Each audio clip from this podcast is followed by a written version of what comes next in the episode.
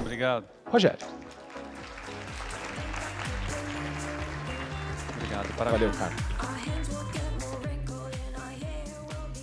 Vamos lá. Acho que eu entendi como funciona isso aqui. Bom dia mais uma vez. É, eu, lá atrás, acabei pensando nesse, nesse tema ritual e dor, porque eu vejo que tem muitas coisas relacionadas à maneira que a gente é, trabalha dentro do consultório que elas acabam sendo muito ritualísticas e que isso também pode ter um impacto importante com relação à dor. E na época eu falei, ah, gostei, vou, vou pôr esse tema.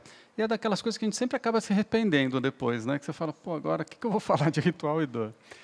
Mas vamos lá. É, eu queria, no início, contar uma, só uma historinha para vocês. De uma pessoa que está em São Paulo, e ouve falar de Campinas, ainda, vamos dizer, quando não haviam estradas, não haviam caminhos e tudo mais. Basicamente, a gente tinha aí uma mata virgem, e essa pessoa resolve para Campinas. Pega seu cavalo, uns mantimentos e vai para Campinas. E para ir para Campinas, ela tem que fazer o quê? Ela vai começar a abrir uma picada para passar. Então, é aquela coisa, vai no facão, faz um caminhozinho meio tortuoso e vai indo em direção a Campinas. Mais para frente, outras pessoas também ficam sabendo que tem essa cidade de Campinas, começam a acompanhar esse primeiro que foi, mais pessoas passando, o trajeto ainda é lento, é difícil, mas eles já vão ampliando um pouquinho esse caminho. Esse caminho começa a ficar um pouquinho mais famoso e vai ficando mais famoso, já vão abrindo daí uma via que já passa carroça, né, né fica mais rápido para ir, mais rápido para voltar. Chega uma hora que eles vão ops, aumentar para ficar mais fácil ainda e mais rápida a circulação, vão asfaltar essa via, Daí, a gente já está falando de uma época que tem os carros, então os carros já vão mais rápido, já voltam mais rápido, mas ainda começa a aumentar esse fluxo de carros, então precisa ampliar essa via. Quanto mais vai usando essa via, maior ela vai ficando, né? mais fácil ela vai ficando, até que a gente chega no que tem hoje em dia, que é a, aí a rodovia dos Bandeirantes, que nós temos quatro pistas para ir, quatro pistas para voltar, tem acostamento, tem um, um canteiro central, e se torna uma grande e fácil via, onde muita gente, né, um volume muito grande de, de carros pode ir, pode voltar, e a uma velocidade muito maior, nesse caso 120 por hora e tal. Então, isso seria a essa rodovia hoje em dia, que de uma certa forma a gente pode fazer uma comparação com alguns estímulos neurológicos, que quanto mais a gente vai utilizando determinadas vias, mais fáceis e diretas e rápidas elas vão ficando. Algumas vias são tortuosas, são mais complicadas, algumas vias geram, demandam trabalho para que elas sejam feitas, para serem construídas, né, para serem desbravadas aí. E a única coisa é que o nosso cérebro ele não é tão simples. Uma via neurológica não é tão simples. Né? Nós sempre temos aí uma conjunção de vias que vão e que voltam e que se comunicam e são interdependentes e tudo mais. Então, Nesse grande mecanismo neurológico, ele não é tão fácil de entender. Eu posso afirmar isso com, com algumas informações interessantes. Eu atendo um físico que foi diretor aqui do laboratório Se Encontrou em Campinas, né, que é um super laboratório, e que hoje em dia ele trabalha justamente com uma equipe de outros uh, físicos, médicos, neurocientistas, para entender um pouco dessas conexões e como que se dá e das áreas cerebrais. E uma das coisas que ele me falou é, Rogério, hoje em dia no final das contas, a gente não sabe nada. A gente tem pequenas ideias, pequenas informações. A gente vai conseguir realmente mapear isso e entender isso só com o advento da inteligência artificial, que vai ter capacidade para fechar a informação realmente, decodificar essa informação para a gente. Então, quando a gente vai ver aí essas questões funcionais, né, elas não são tão simples. Não é uma via que sai daqui e chega naquele ponto. Na verdade, é uma série de interconexões, e essas interconexões é o que acabam deixando a coisa divertida, né, no sentido de poder acontecer de tudo. Tá? Então, quando a gente vai ver essas áreas, não existe uma área específica para uma coisa. Elas são quase que multiuso, multifuncionais.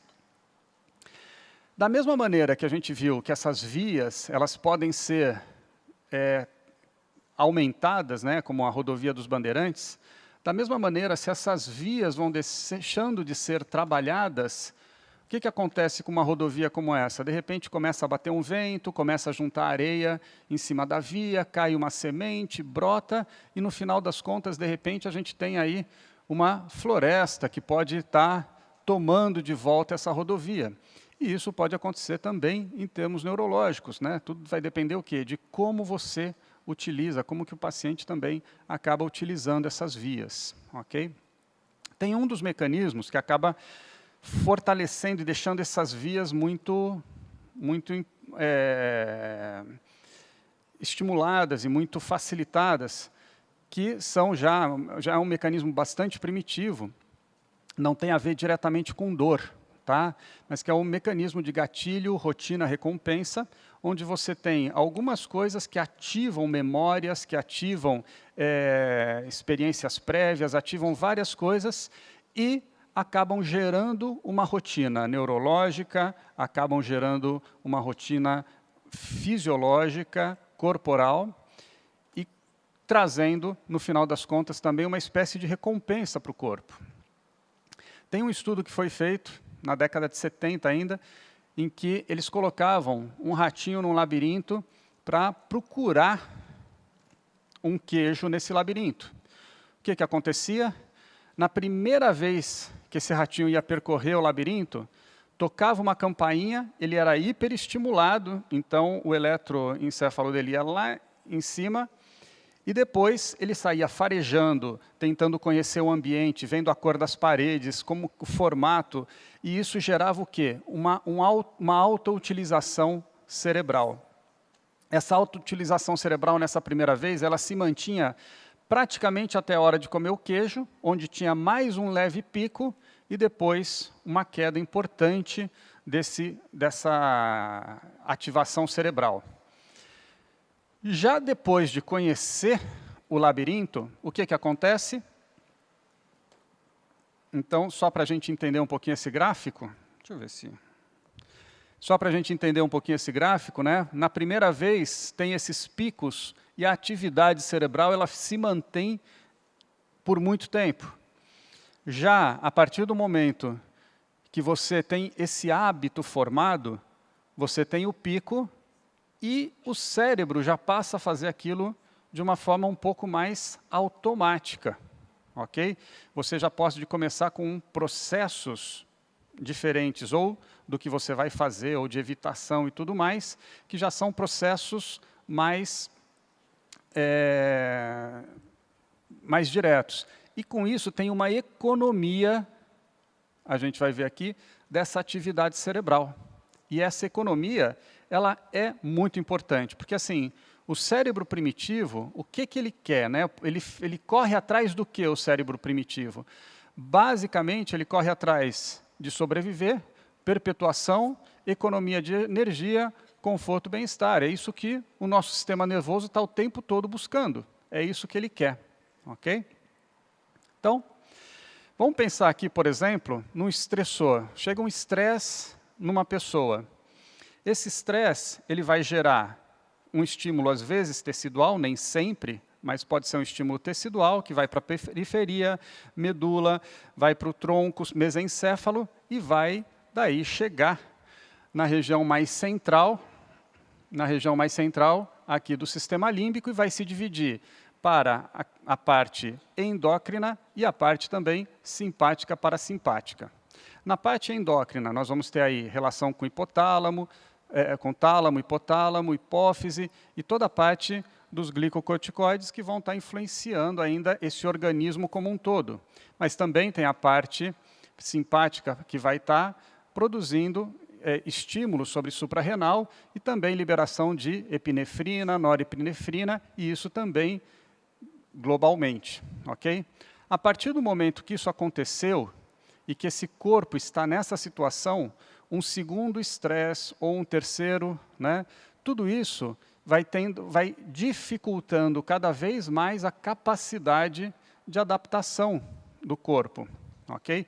Se a gente fosse falar de uma maneira aí um pouquinho diferente, a gente poderia pensar o seguinte: tem alguns autores e alguns estudos já que mostram que quando eu tenho, ops, desconfigurou aqui, mas que quando eu tenho esse estímulo, né, esse estressor, e eu tenho uma alteração da variabilidade da frequência cardíaca com estado simpaticotônico, o corpo ele tem uma menor capacidade de suportar outro tipo de estresse. Em compensação, quando eu tenho um bom sistema ou um bom tônus vagal atuando, esse organismo tem uma capacidade de suportar estresse muito maior, ok? E não só de suportar estresse, mas também de reparar tecidos e regenerar e recuperar o que o corpo precisa, gerar a homeostase. Muito bem.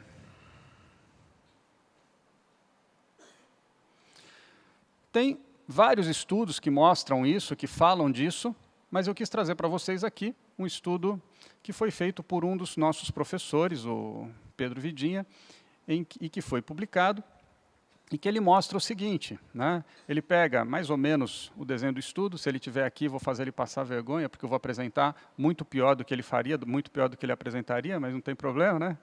Fazer o quê? Mas o que, que ele fez? Ele pegou alguns pacientes com dor crônica e fez uma aferição com algômetro de pressão. E depois mergulhou o braço em água fria a 4 graus, e isso é doloroso. E após essa, essa, essa intervenção, ele dividiu as pessoas em dois grupos diferentes. Um grupo que tinha melhor melhoria do, da, da, é, da algometria depois e outro que tinha uma piora. Pessoal que tinha uma melhora da algometria indicava o quê? Pacientes que não têm sensibilização central. Em compensação, os pacientes que têm piora, esse sim tem sensibilização central. E fazendo o teste de variabilidade da frequência cardíaca, o que, que se encontrou? Que são pacientes que têm alteração desse, dessa regulação simpático-parasimpática. Não que o simpático tivesse necessariamente hiperestimulado, mas havia uma dificuldade de entrada do parasimpático. Essa frase aqui é de um paciente meu, que ele é artista, poeta, e só de me falar essa frase eu já aprendi muito com ele.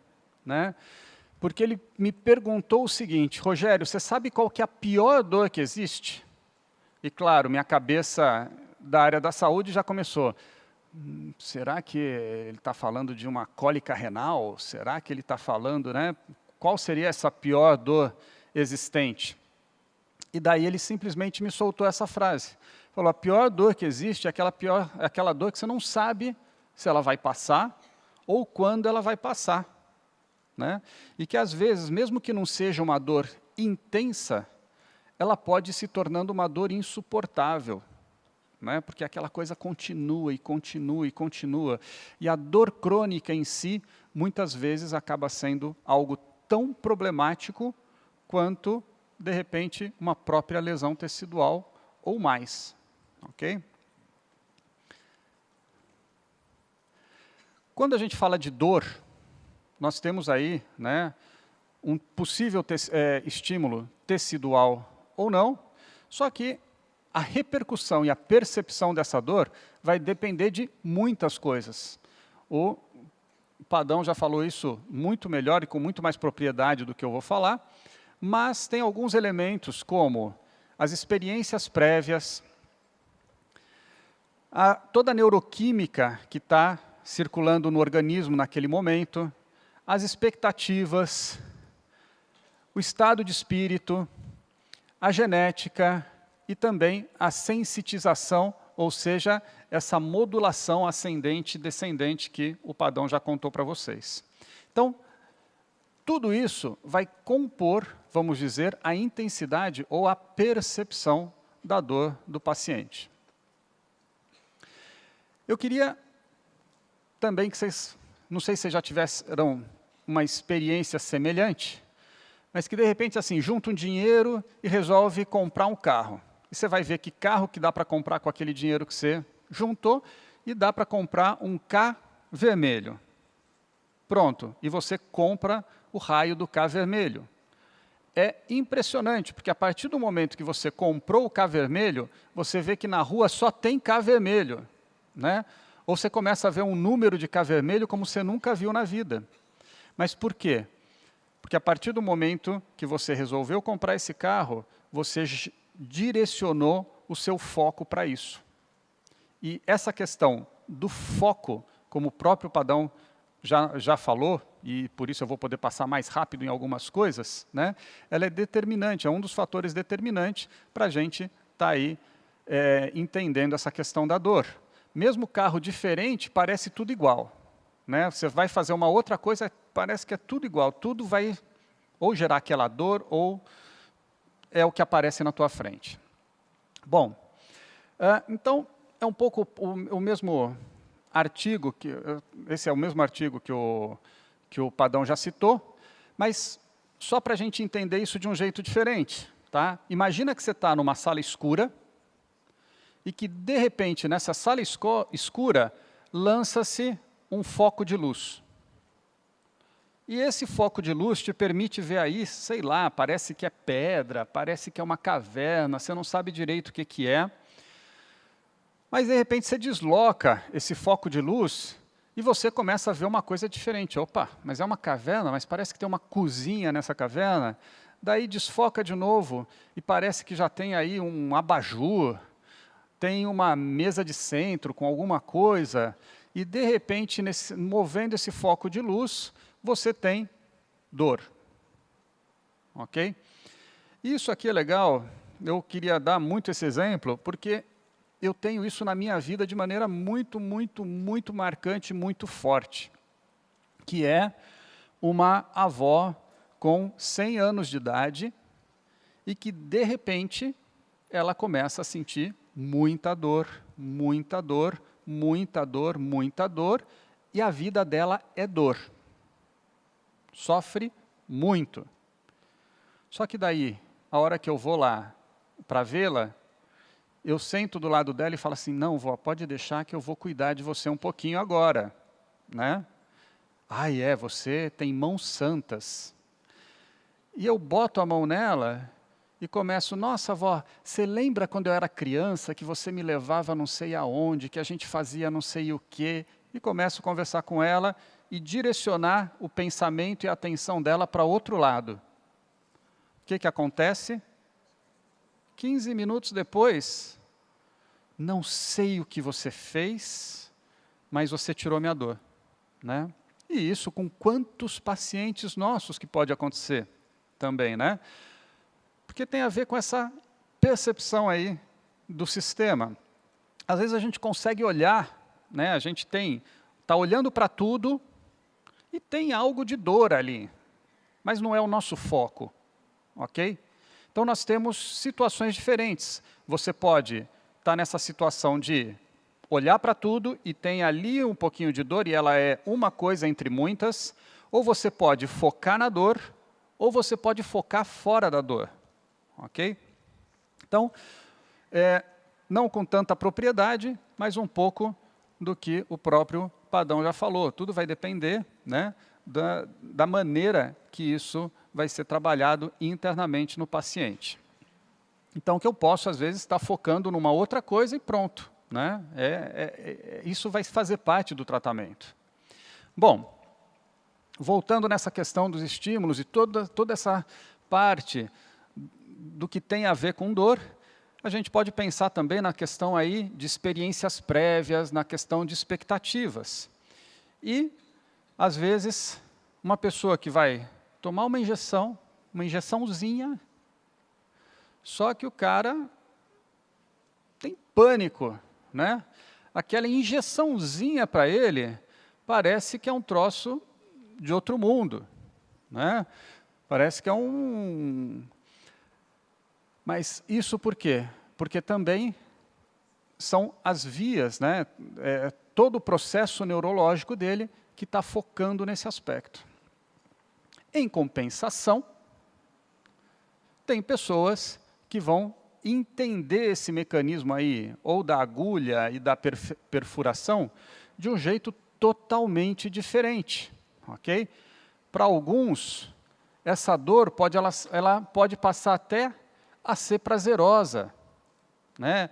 Ela pode começar a produzir, às vezes, não só prazer, mas estados alterados de consciência. Tem até já alguns artigos científicos que mostram isso, né? que existem vias neurológicas que confundem prazer e dor, né? Tem a gente que fala até às vezes, olha, dói no começo, mas depois é bom e não sei o quê. Porque tem algumas vias neurológicas que podem... E que isso, às vezes, poderia fazer o quê? Poderia também fazer parte desse entendimento que a gente tem na hora de olhar para um paciente. Pessoas que vão meditar em suspensão, né? porque essa dor, essa estimulação vai gerar aí todo um banho de neurotransmissores que pode também produzir estados alterados de consciência. E por que, que a gente está falando de tudo isso? Vocês já viram aquela, aquela velha frase, né? No pain, no gain. Eu já tive vários pacientes que eles a hora que eu falava, ó, então, por favor, vamos ver como que você está, fique em pé, caminha. Ué, mas não vai doer? Né? Porque às vezes dentro da construção mental daquele paciente, parece que se não doer, não vai melhorar. Ou então o contrário, você pega um ponto gatilho e aperta aquele ponto gatilho, o cara, nossa, agora, agora vai ficar bom. Né? É, como é? Se de cura. Né? Então a gente às vezes tem essas construções mentais, construções neurológicas que podem produzir esse tipo de situação. Eu me lembro também de um caso que eu atendi de uma, de uma freira, uma irmã, que ela me disse o seguinte, olha, eu não estou suportando a minha dor, então eu gostaria que você me atendesse, mas que você não tirasse toda a minha dor. Porque eu quero continuar com um pouco de dor, porque isso é uma penitência que eu faço para nosso Senhor. Ok? Ou seja, quanto vocês acham que essa pessoa ia melhorar das suas dores? Né? Então, tem a ver, todo o mecanismo de percepção da dor tem a ver com tudo isso. Não é simplesmente encontrar um tecido que está lesionado, encontrar uma disfunção e achar que vai resolver a gente sempre tem que pensar, né, dentro desse modelo aí de interdependência regional, a gente tem que pensar nesse todo. E muitas vezes a gente faz o quê? A gente acaba se fixando na parte musculoesquelética, ou a gente acaba se fixando na parte visceral, ou na parte metabólica, e não trabalha esse todo. Então, eu posso ter portas de entradas aí para sintomas e para dores de todos os lados. Eu posso ter uma questão musculoesquelética, um acidente, um trauma. Eu posso ter um trauma emocional. Eu posso ter uma alimentação muito ruim, uma, hábitos de vida ruins que vão afetar o meu metabolismo. Eu posso ter sensibilização central. E tudo isso vai resultar no quê? De como vai acontecer o equilíbrio entre todas essas esferas. Ok? E, às vezes, eu tenho uma porta de entrada, que pode ser um acidente, um trauma, um, um, um esforço muito grande, e que eu, isso pode acabar gerando um desequilíbrio que não produz o sintoma no próprio local onde aconteceu esse, essa sobrecarga. E, muitas vezes, o, o sintoma vai ser visceral, o tratamento vai necessitar trabalhar a parte musculoesquelética, a parte biopsicossocial, a parte neurofisiológica, ou às vezes não. Às vezes eu tenho essa mesma entrada musculoesquelética, um sintoma visceral, e o que eu vou ter que trabalhar com esse paciente é todo, tudo focado nessa parte biopsicossocial, e que ela, de uma certa forma, é que vai dar a abertura para que essas outras esferas possam se resolver também. Ok? Então, a maneira de entender o paciente e a maneira de abordá-lo no tratamento pode ser a mais diversa possível. E quando a gente está falando dessa parte biopsicossocial, é um pouco quando eu entro nessa questão do ritual. Ok? Porque tudo bem, o que, que acontece? A gente sabe que o cérebro, não com tanta divisão, tá? porque a gente já viu que não tem essa, essa questão tão marcada de que estrutura faz o quê, mas nós temos áreas do cérebro, que são o que a gente fala do nosso cérebro mais primitivo, o cérebro límbico e o cérebro racional, cortical. E que esse cérebro primitivo, ele afeta de maneira impactante o límbico e o córtex. Que o límbico afeta muito o córtex e um pouco o primitivo. Mas que o córtex, coitado, ele consegue afetar muito pouco o emocional e muito pouco o cérebro primitivo. Uma pessoa que está no auge da fúria, fala para ela assim, não, fica calma. Né? Ou viro para outra pessoa e falo assim, olha, baixa teu batimento cardíaco. O raciocínio não dá conta disso. Né? Então a gente precisa o quê? A gente tem que buscar outras soluções. A gente tem aí um inconsciente regido por essa parte límbica, por essa parte é, primitiva, que muitas vezes é o que acaba dominando as nossas crenças. Isso não depende do nosso cérebro racional. Mas, se quem domina isso é esse cérebro mais primitivo, o que, que a gente tem que fazer? Como que dá para trabalhar em cima disso? Muitas vezes, ou com estados alterados de consciência, ou com o próprio corpo, porque, como eu falei, não dá para chegar e falar, ó, baixa teu batimento cardíaco. Não consegue. Mas, se você parar, relaxar a musculatura, começar a realizar inspirações lentas, expirações lentas por um determinado tempo, automaticamente o seu batimento cardíaco baixa. Então você tem o quê? Ferramentas corporais para tentar modificar essa questão metabólica, sistema nervoso autônomo, parte endocrinológica, ok? E que é o que a gente também tenta ajudar e contribuir com a parte da terapia manual. O ritual entra de que maneira? Falando rapidamente, três é, definições aí de ritual. Uma delas, procedimento rotineiro ou não de uma determinada execução ou de uma função ou propósito, procedimento mais ou menos padronizado visando um propósito definido. Parece algo de rotina, né? Ritual, conjunto de regras ou procedimentos que devem ser seguidos em um ato solene, formal, que é um pouco que a gente está tentando desconstruir nesse congresso, não ser tão formal. Mas eu gosto mais dessa terceira, onde fala o seguinte: conjunto de gestos, palavras e formalidades utilizados de maneira simbólica para que a mente acredite no que está fazendo, geralmente utilizado em religiões. Então, o ritual como uma forma de mudar crenças, o ritual como uma forma de modificar o que está acontecendo emocionalmente e, e nesse cérebro mais límbico e primitivo, ok? Então, falando aqui, por exemplo, de ritual xamânico. Então, o xamã vai fazer o quê? Ele tem lá a dança que ele vai fazer, ele vai cantar, vai dançar, vai soltar fumaça no paciente, cria todo um ritual para que esse ritual produza o quê? Um impacto emocional no paciente e isso gere alterações fisiológicas. Tem estudos que vão mostrar justamente isso, que esses rituais, sim, acabam tendo capacidade, possibilidade de gerar situações como essa, e no caso, por exemplo, diminuição de dor. Até mesmo rituais, como os rituais praticados na Igreja Católica. A comunhão, a confissão, tudo isso pode produzir impactos emocionais, impactos límbicos. ok?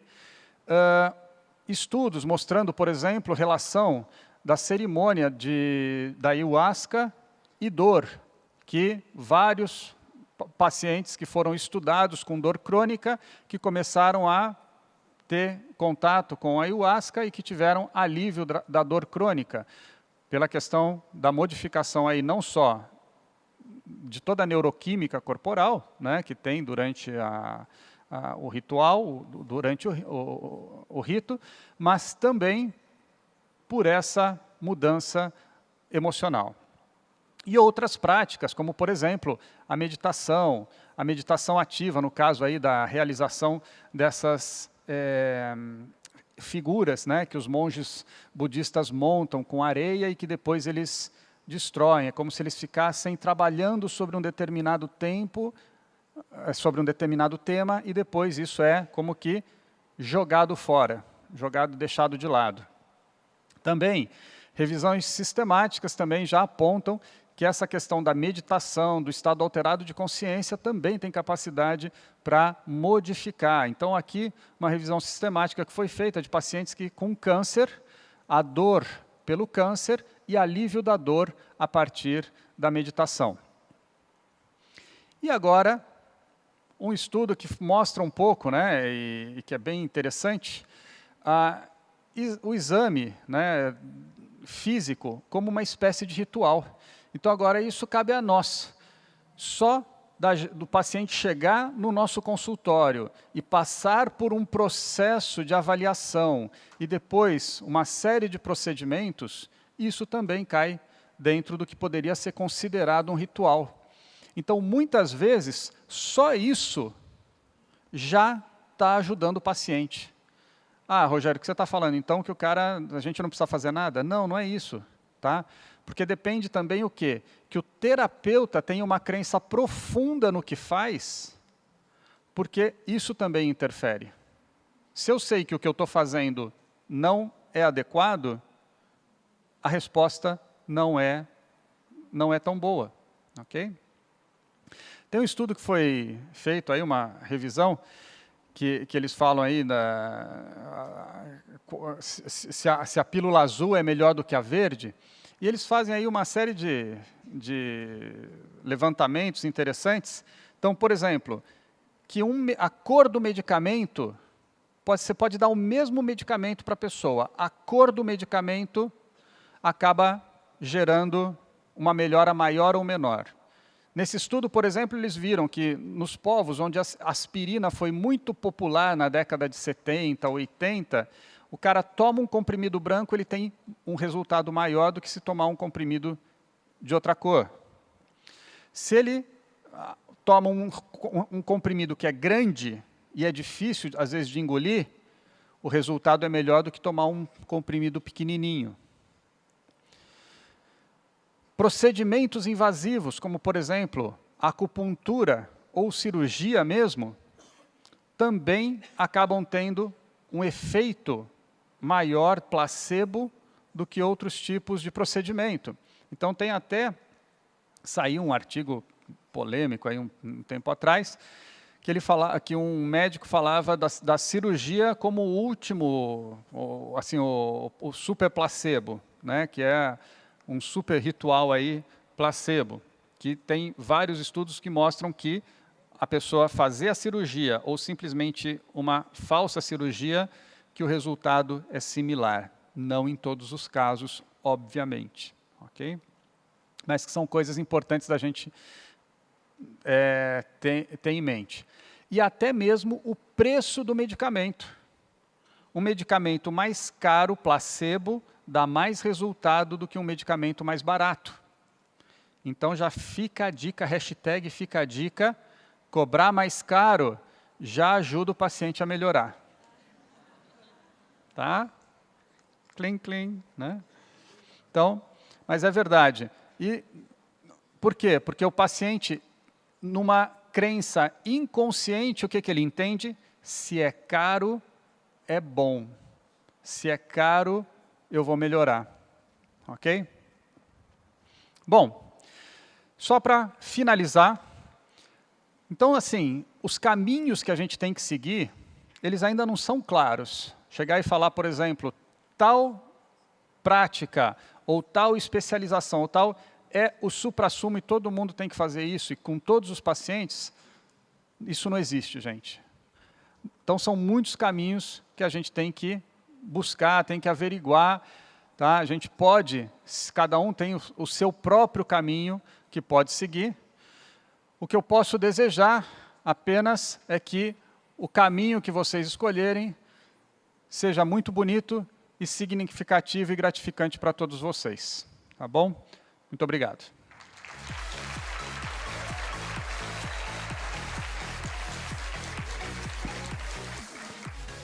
Muito obrigado. É, eu vou pedir se vocês podem me dar um microfone com um bastão bem rapidinho.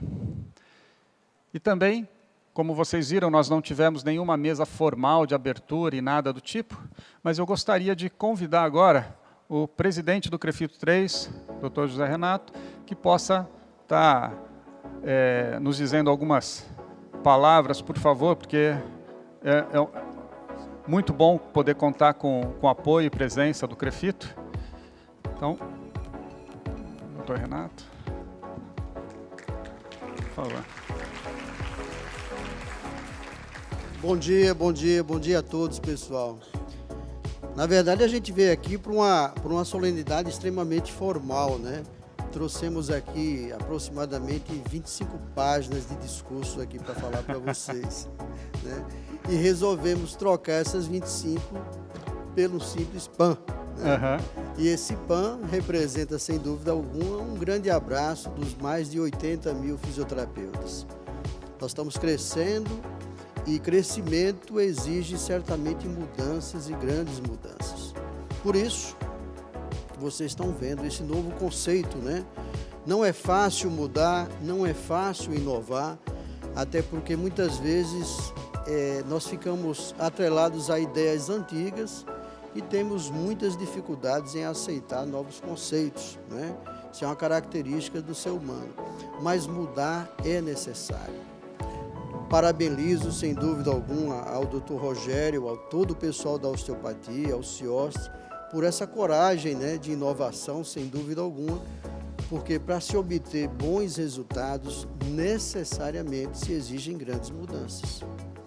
Existe um, um grande conceito né, na literatura mundial que fala que é impossível, absolutamente impossível, se conseguir resultados diferentes fazendo sempre a mesma coisa. Então, precisamos mudar.